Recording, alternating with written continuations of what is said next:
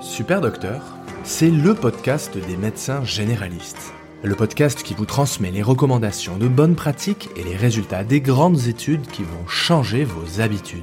Super Docteur, c'est la découverte de méthodes de soins innovantes et des interviews de soignants inspirants qui boosteront votre motivation. Un contenu court et pratique chaque semaine pour tous les médecins. Bonjour à tous et bienvenue sur Super Docteur.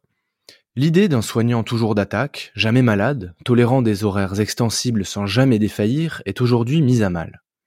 Selon l'étude Burnout des médecins français menée en 2020 par la revue Medscape, plus de la moitié de nos confrères présenteraient des symptômes d'épuisement professionnel, dont les médecins généralistes représentent la malheureuse majorité.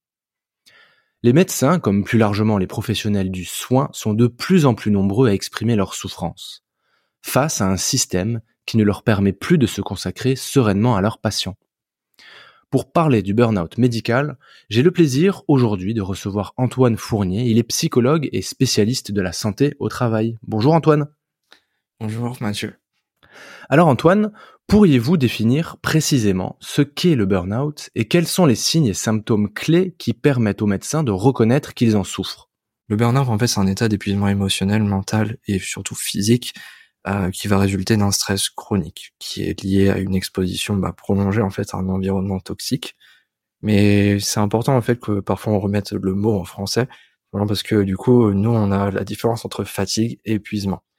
Et du coup c'est deux notions assez différentes. On le voit beaucoup parce que c'est passé dans le langage populaire. Euh, fatigue professionnelle, bah, c'est normal d'être fatigué à la fin d'une journée compliquée de travail. Par contre, être épuisé, c'est-à-dire une fatigue en fait qui va être chronique, et d'être revenu dessus, ça, on va dire, c'est anormal, même si j'aime pas, j'aime pas le terme, mais bon, c'est comme ça. Donc, c'est la question de comment le reconnaître.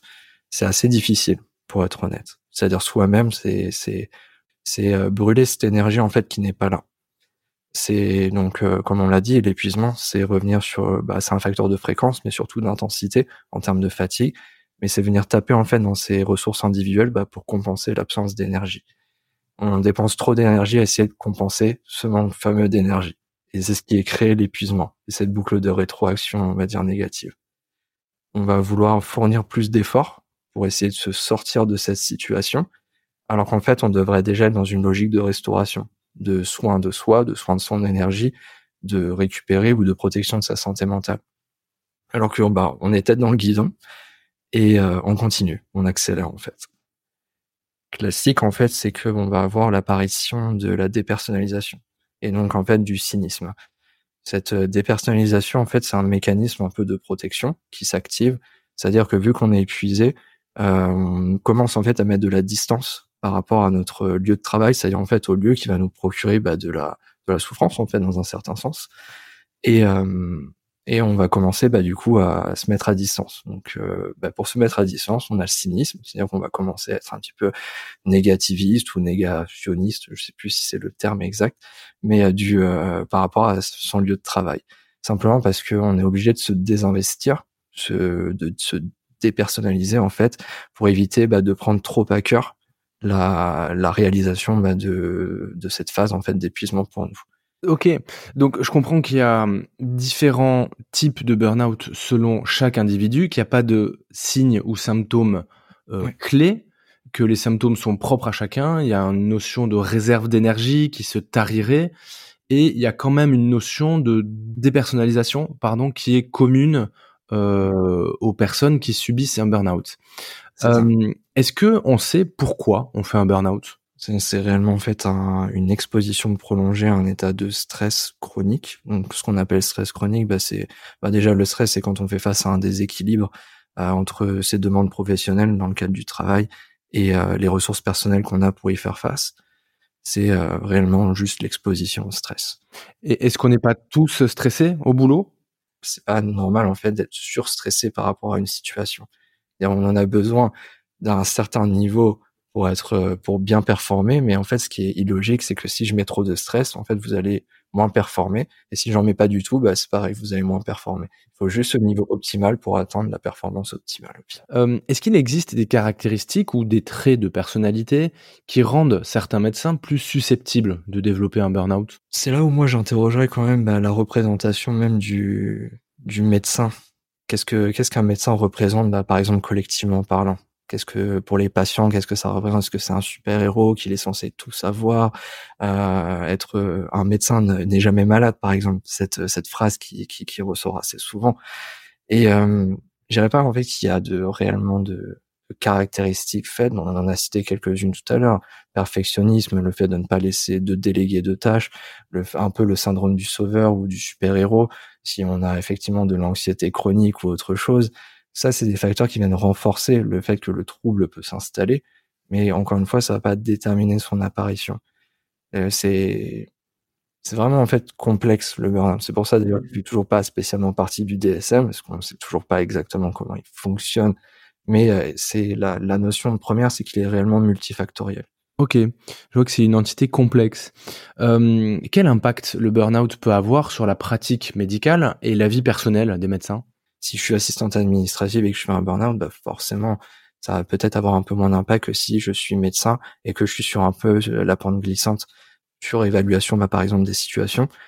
Euh, c'est-à-dire qu'on va potentiellement être plus prône en fait aux erreurs médicales, mmh. erreurs de jugement. Et euh, ça, dans le burn-out, on a beaucoup la notion de fatigue décisionnelle, c'est-à-dire qu'on va rentrer plus souvent en fait en mode automatique. Mmh. Donc euh, avoir une tendance, bah, effectivement, à diagnostiquer plus rapidement les personnes, de faire moins attention à certains détails. Mais c'est simplement parce que bah, quand on a le cerveau qui est occupé, et c'est, enfin, c'est là où je veux pas déresponsabiliser les gens, bien sûr, mais quand on est énormément occupé par euh, des choses qui nous traînent ou cet élément de stress qu'on n'arrive pas effectivement à résoudre, on ne peut pas prendre des décisions éclairées sur tout. Et euh, bah, par exemple, c'est comme si demain je vous demande de faire une journée de consultation de 10 heures, je veux dire vous apporterez pas la même euh, la même qualité en fait à une consultation qui se passe dès le matin, dès les premières heures, qu'une consultation en fin de journée. On peut ne pas prendre des décisions totalement éclairées à ce moment-là quelque chose de très en fait euh, facile à repérer chez les gens qui sont en début d'épuisement professionnel. Quand on arrive vraiment vers la limite, et on en a un peu parlé tout à l'heure, mais c'est l'isolement, c'est-à-dire l'isolement social. Ce qui est contre-intuitif parce qu'en fait, c'est enfin, c'est la première chose qui disparaît, mais c'est aussi la première ressource qui permet de guérir la personne. Est-ce que on peut mettre en place des stratégies pour éviter de faire un burn-out? La première chose réellement à faire, c'est de la prévention dans le sens que qu'est-ce que c'est? En fait, quand on va réellement regarder le burn-out, on va surtout faire attention aux signaux faibles. Alors ce mot, il est, on le voit souvent apparaître dans plusieurs études, mais simplement qu'est-ce que c'est? Fatigue chronique, irritabilité, cynisme, euh, diminution de la satisfaction personnelle et professionnelle, problème de sommeil. C'est là où on arrive un peu sur cette multidimensionnalité du trouble. Problème de sommeil, problème de concentration, très important. Euh, c'est-à-dire réellement des problèmes de mémoire, donc euh, réellement au niveau du cognitif. Symptômes physiques, maux de tête, douleurs musculaires, troubles digestifs, en fait, principalement bah, liés au stress, ça, faut, ça je cache rien, et euh, isolement social. Et en fait, quand on a tout ça, c'est réellement ces signaux faibles où il faut être assez attentif. Quand on, c'est pas anodin en fait de, enfin, ça peut être anodin de ressentir ça de manière parcellaire, mais quand on est réellement bah, exposé de manière fréquente et durable à ce genre de troubles, c'est là où ça doit nous poser question. Et effectivement, euh, de, en termes de technique, c'est là où on, revient bah, sur des fondamentaux que vous pouvez trouver bah, dans n'importe quel article ou autre chose, mais ça va être des, des règles bah, de, de déconnexion entre la vie professionnelle et la vie personnelle, ce qui peut être assez difficile à faire, mais il y a des techniques. C'est c'est pas en fait absolu mais aujourd'hui ce quand on commence en fait à avoir une mauvaise hygiène de de mental ou de mauvaise hygiène de travail le but bah, c'est dans un premier temps bah, souvent bah, de de rétablir cette hygiène. C'est-à-dire qu'est-ce que c'est euh, une bonne journée de travail? Comment est-ce qu'on aborde cette journée de travail? Est-ce que c'est commencer à 8 heures et finir à 17 heures? Et après on coupe totalement donc c'est parfois dans un premier temps bah, un retrait un petit peu ou un désinvestissement du travail pour ensuite bah, revenir pour avoir une meilleure relation à son travail. Et euh, ça, en fait, euh, c'est beaucoup la prévention. Parce qu'au final, l'acte de soin, il est, euh, il est très complexe et il est très difficile pour les gens, surtout avec des métiers bah, à forte qualification comme les médecins. Ça, réellement, c'est vraiment pas quelque chose de facile à faire. C'est-à-dire que quand on a les premiers signes qui nous font reconnaître qu'on est sur euh, la pente euh, glissante, si je peux m'exprimer ainsi, il faut réfléchir aux façons de euh, se réorganiser soi-même et de réorganiser son travail pour éviter de tomber dans le burn-out. Exactement. Et surtout, bah, c'est bien identifié en fait d'où est-ce que ça vient. Je dirais que le, le, le plus important, c'est de définir est-ce que ce stress, bah, il est plus ressenti par exemple dans ma vie courante? Est-ce que moi je peux y faire quelque chose? Est-ce que c'est au travail? Pareil, est-ce que je peux y faire quelque chose? Quelles sont mes tentatives, mes solutions? C'est là où en fait on rentre bah, dans cet esprit un petit peu logique de résolution de problèmes, plutôt que effectivement bah, subir ou souffrir en fait de cette situation pendant trop longtemps. Et euh, comme on l'a dit, en fait, ce qui est ce qui est dangereux, le burn-out, c'est réellement le l'exposition prolongée et durable à ce facteur de stress. Donc plus en fait on le résout rapidement et vite, ou qu'on change par exemple notre perception de le voir ou de le ressentir, et euh, plus on a de chances bah, de l'éviter, en fait, tout simplement. Ok. Euh, Antoine, je vais vous poser ma dernière question. Euh, parmi tous nos confrères qui ont subi un burn-out, euh, quelles sont les clés d'une réintégration réussie dans leur pratique professionnelle? Parce que nombre d'entre eux s'arrêtent de travailler, sont en arrêt de travail, euh, forcés par leur psychologue, leur psychiatre, ou voire même leur entourage. On, on, on, connaît nombre de cas de personnes qui ne peuvent pas travailler. Parfois, ça dure même très longtemps, je crois.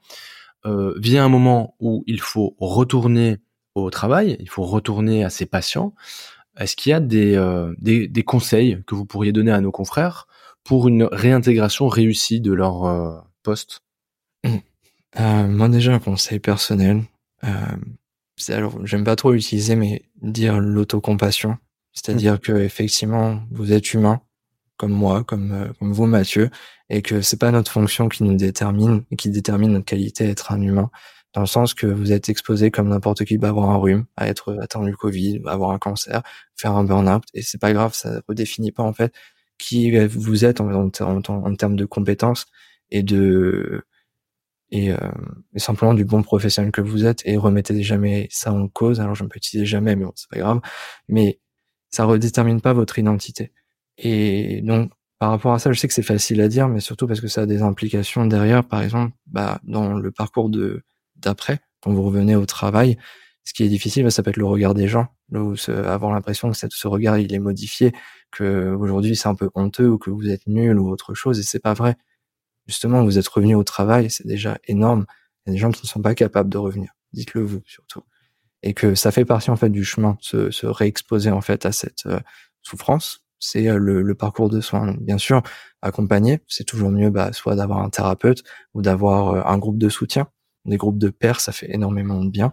Mmh euh, et puis surtout, ne revenez pas brut de décoffrage, enfin à sec, on va dire au travail. Préparez ce retour, organisez ce retour au travail, parce que la, la pire des erreurs à faire, en fait, c'est de dire comme si c'était jamais rien passé.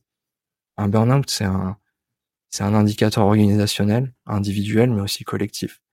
C'est pas ni votre faute. C'est sûr que si la situation, par exemple, si vous en avez pas parlé, que la situation de travail n'a pas changé, si vous revenez, vous êtes forte chance effectivement de repartir dans le même, dans les mêmes symptômes. On vaut mieux au contraire pas être vulnérable, mais s'ouvrir et en discuter bah, avec son employeur ou autre chose, simplement bah, pour euh, faire que ça change pour vous et ça change pour les autres aussi. Euh, je me permettrai de rappeler deux choses à nos confrères. La première, c'est d'être vigilant au niveau de sa prévoyance santé, parce que bon nombre de nos confrères qui ont subi un burn-out ne s'étaient pas assurés pour ça. Donc, je vous conseillerais de vous, assurer que votre prévoyance santé vous couvre bien euh, en cas de burn-out. Et enfin, je voulais vous rappeler le numéro que l'Ordre des médecins a destiné à l'écoute et l'assistance des médecins et de tous les professionnels de santé. C'est le 0800 288 038. C'est un numéro qui est disponible 24 heures sur 24, 7 jours sur 7, et vous pouvez avoir euh, en ligne un confrère médecin, un psychologue pour euh, pour vous épauler dans ce dans ce moment difficile. Je vous remercie beaucoup Antoine et puis je vous dis à bientôt. Merci beaucoup Mathieu. Au revoir. Au revoir. J'espère que cet épisode t'a plu. Si c'est le cas, pense à t'abonner pour ne rater aucun épisode. Si tu veux me laisser une note de 5 étoiles sur ton application, ça m'aiderait aussi beaucoup. Tu peux également rejoindre la newsletter afin de recevoir une fois par mois un mail dans lequel je te transmets plein de contenu pour la médecine générale. Enfin, tu peux participer financièrement sur la cagnotte Tipeee. Toutes les ressources sont dans les notes de cet épisode. À bientôt!